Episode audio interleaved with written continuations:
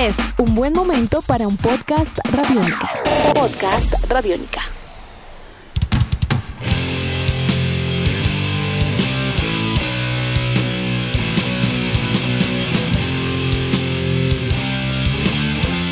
Trap es una banda de Medellín que se ha consolidado durante más de dos décadas como una de las bandas más importantes del old school thrash metal del país. Su propuesta clara y compacta dentro del género los llevó recientemente a formar parte del Festival de Altamar 70.000 toneladas de metal.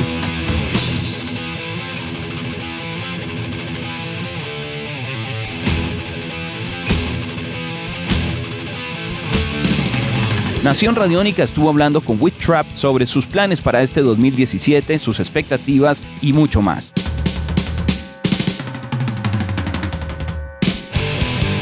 Ustedes tienen una trayectoria amplia, son una banda que sigue activa, que ha tenido producciones, que está pendiente también de, de, mantenerse, digamos, viva y muy por su línea, muy fiel al género.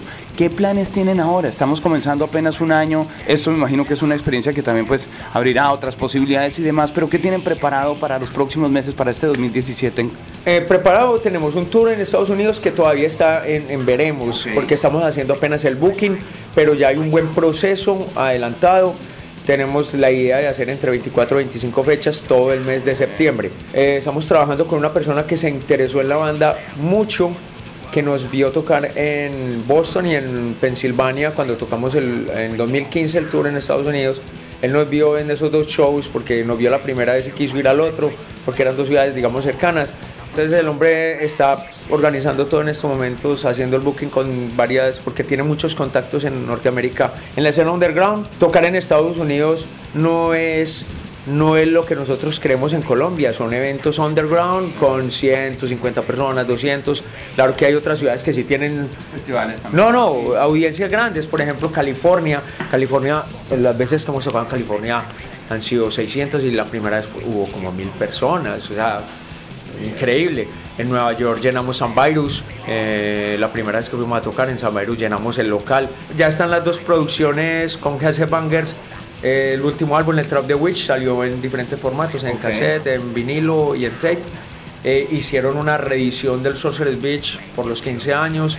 Ellos consideraban de que había que hacerle un relanzamiento internacional. Y pues el proyecto que tenemos ahora es hacer una, un, una idea. Nosotros queremos como corromper un poquitico con el esquema y es que es una especie de best of, pero no es un best of, es un rare of, oh, las okay. cosas raras. Es decir, vamos a grabar las canciones que no son tan populares y que no solemos tocar mucho en concierto.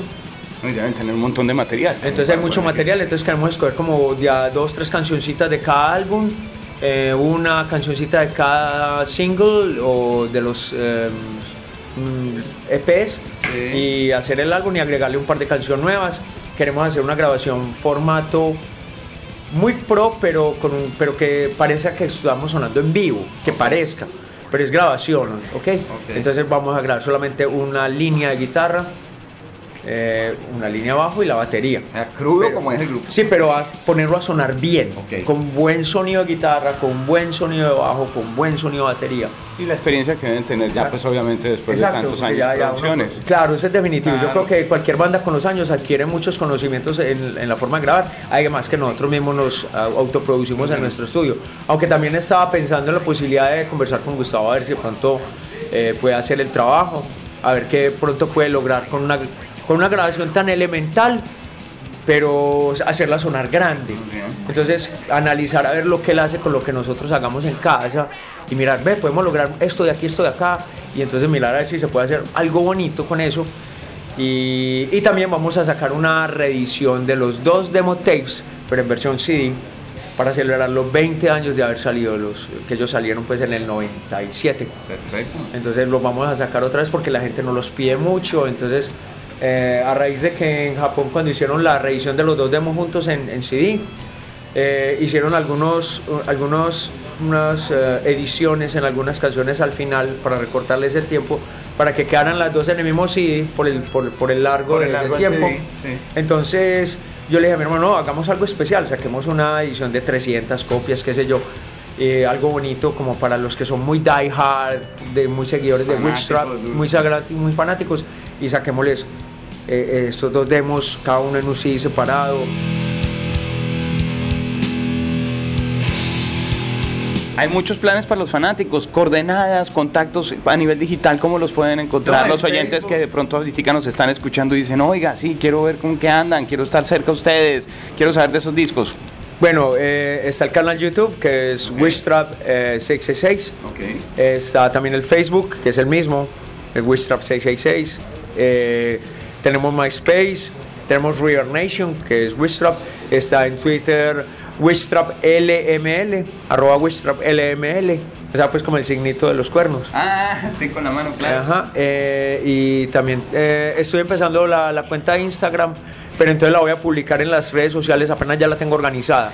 Porque por ahora la tengo pues como perfil propio, pero puedo convertirla Ah, algo más Sí, porque estoy mirando cómo funciona, porque realmente no la conocía muy bien, entonces necesito mirar el mecanismo.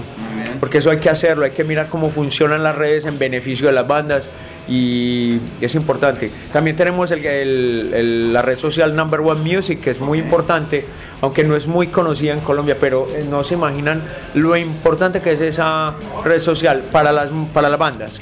O sea, para cualquier tipo de banda es una red social muy importante. Yo creo que puede ser más importante que River Nation. Pues le pondremos mucha atención, gracias por ese tip también para todos los oyentes y grupos que nos están Yo escuchando. no soy egoísta con los conocimientos que tengo.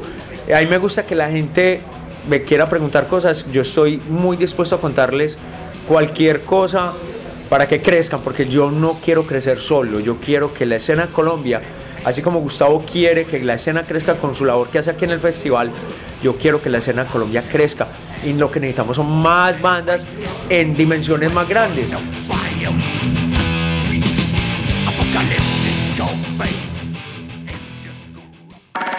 Nuestros podcasts están en radionica.rocks, en iTunes, en RTVC Play y en nuestra app Radionica para Android y iPhone. Podcast Radionica.